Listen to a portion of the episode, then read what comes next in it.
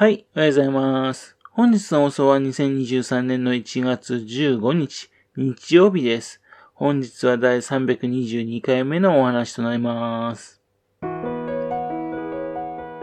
チャンネルは福島県郡山市在住の特撮アニメ漫画大好き親父のぴょん吉が響きになったことをだらだらと話をしていくという番組です。そんな親父の独り言を気になりまして、もしもあなたの心に何かが残ってしまったら、ごめんなさい。悪気がなかったんです。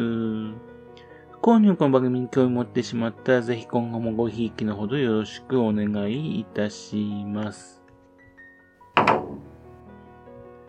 昨日はですね、えー日本特撮とんでも事件簿っていう本を読んでおりました。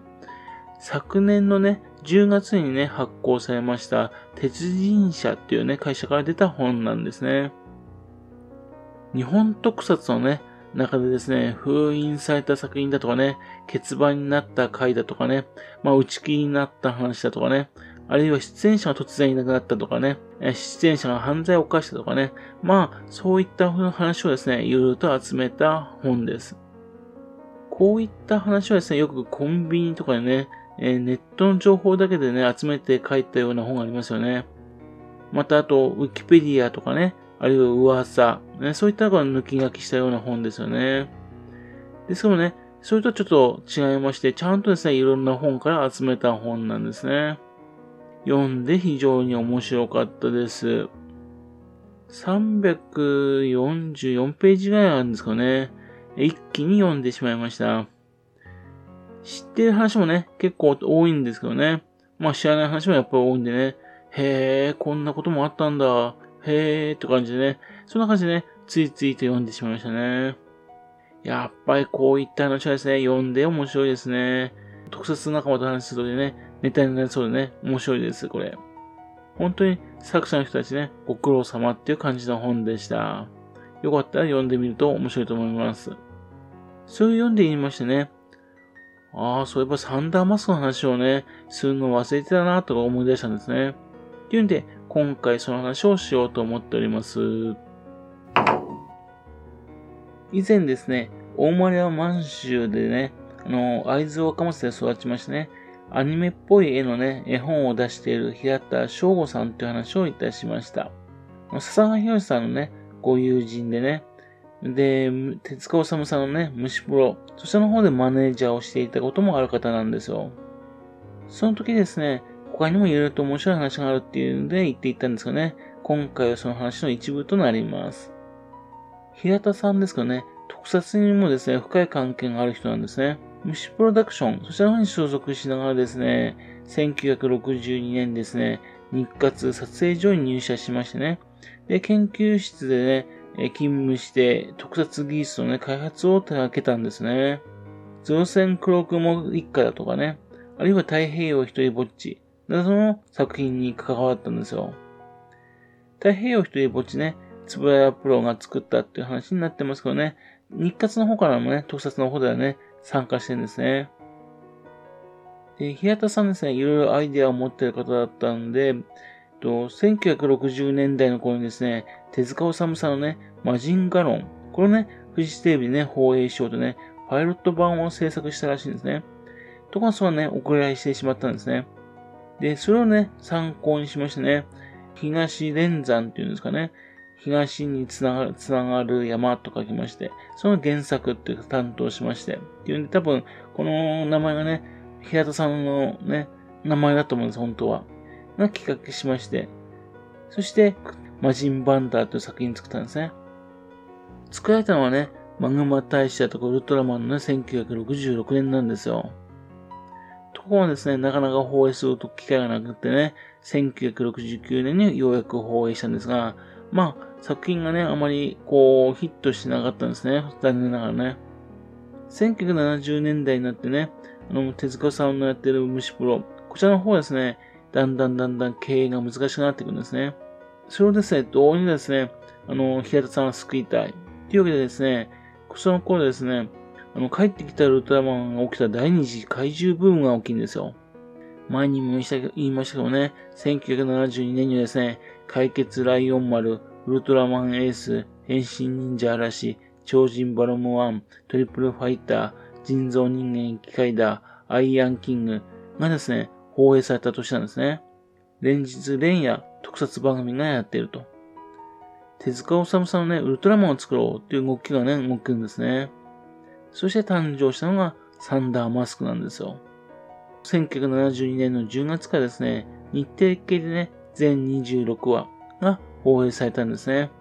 この制作ですかね、あの、ヒロミプロっていうのがね、制作した形になってます。手塚治さんのね、関係ない作品もね、出せるプロダクションを作ろうっていうね、作ったのが、この、うんと、ヒロミプロっていうものなんですね。当時、虫ポロでね、経理していた斎藤博美さん。その名前を使った、ね、作った会社です。というわけで、斎藤さんが代表。で、実質的な運用でですね、あの、虫プロのね、マネージャーしていた平田翔吾さんなんですね。手塚治虫さんのウルトラマンを作るんだっていうのがね、デイユンで参加した人が非常に豪華なんですね。監督にはあの、ゴジラシリーズのね、本田猪郎さんとこも入ってますし、脚本ではね、ウルトラマンなんかでやりました、上原正蔵さんだとかね、またと、アニメなどを立て上げていた藤川圭介さんとかも入っています。それからと、造形はですね、当時仮面ライダーを手掛けていたエキスプロダクションなんですね。そして、主役であるサンダーマスクをね、えっ、と、後半から演じたね、中山、中山健吾さんっていうのはね、あの、後にゴジラをね、演じることになる薩摩健八郎さんなんですね。そしてなんといってもですね、キャラクターデザインですよ。大元はですね、ウルトラマンとかウルトラセブンを手掛けてね、成田徹さんなんですよね。ところがですね、成田徹さんですね、その時裏番組をね、突撃ヒューマン、下の方にね、行ってしまったんで、途中で降板しちゃうんですね。というわけで、デザインだけをいただいてね、平田さんとかがね、中身のデザインを変えるんですね。そして、植北博士っていう名前でね、えっ、ー、と、デザインしたという形になったんですね。で、本当はですね、そこにね、あの、クレジットとして原作手塚治虫さんってことにしたかったんですが、その頃ですね、手塚治虫さん、フジテレビとのね、専属契約があってね、日本テレビの番組は、クレジットできないんですよ。というわけですね、手塚治虫さんを救うためと言ったんですが、ところがですね、スタッフは募ったものの、ね、えっ、と、大きなスポンサーをつけることができないんですね。そのためですね、当時、ウルトラマンエースとかが500万円で作ってやったものですね、300万円、それ作んなきゃいけなくなっちゃうってことになっちゃうんですね。キャラクターデザインとかね、あの、元のストーリーみたいなものがね、特撮番組が先にあってね、で、手塚さんがね、そのキャラなどを使ってね、漫画を描いたんですね。っていうんで、サンダーマスクっていう漫画が誕生するんですが、週刊少年サンデーで連載されたわけですね。ですけども、手塚様でね、特撮の方に関係なく作ったんですね。というわけでですね、えっ、ー、と、中身は全然違うんですね。当時ですね、単行本になったやつを読んでね、びっくりしたんですね。なんだろう、自分の知ってるサンダーマスと違うなと思ってね、びっくりしたんですね。まあ、現在で言うところね、コミカライズ、あるいはですね、マルチメディア化っていうかね、そういった感じでしょうね、多分ね。まあ、手塚さんとしてもね、あのー、他人の間に乗っかった形なんで、ちょっと不本意なところもあったんでしょうね。というわけで、まだ番組がね、続いている時にですね、途中で作品の方はね、終えてしまうんですね。ね、今回読んだ特撮とんでも事件簿の方でですね、作品がチープでダ作だったというね、話にしたいみたいですよね。当時見ていた自分としてはですね、二段変身っていうのがかっこよかったですしね、話も結構面白かった気がするんですね。視聴率はね、15%でね、まあ、あの、ウルトラマンとかに比べますと低いっていうんですが、当時なんといっても特撮ヒーローがたくさんいましたからね、これはしょうがないなって感じだと思うんですよね。で、このようなね、奇妙な過程を得て誕生した作品なんでね、権利者がですね、あの、複雑でわかんなくなっちゃったんですね。というわけで、えっと、作品のフィルムは残ってるらしいんですが、残念ながらですね、DVD 化というかね、そういうのはなんかできない作品になってしまったんですね。結局、ムシプロダクションは1973年に11月に倒産して、ということもありまして、平田さんはね、手塚さんを救うこともできなかったし、特撮の出来もね、あんま良くなかったってこともあってね、手塚治虫の名前をね、汚すようなものを無理に出す必要はないっていうね、また出すっていうね、つもりもないみたいなんですね。というわけで、その作品がね、前作ね、見るってことはね、ないもんですから、再評価がなかなかされないままなんですね。結構面白い作品があると思うんですよね。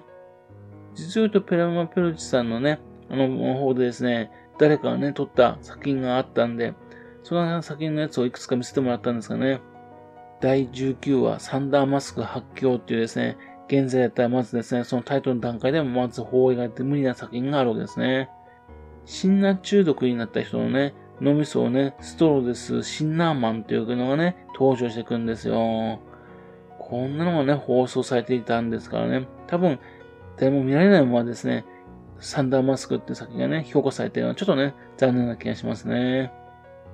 とりあえずですね、会津若松育ちのね、平田翔吾さんがね、サンダーマスクに非常に深く関係していましてね、まあいろいろあってね、再放送はできない。また、評価することもできないですね。特撮ドラマがあるってことね、知ってもらうと嬉しいなと思います。はい。それではまた次回よろしくぴょん吉さんの時の話にお付き合いくださいね。本日もお聴きくださいまして誠にありがとうございました。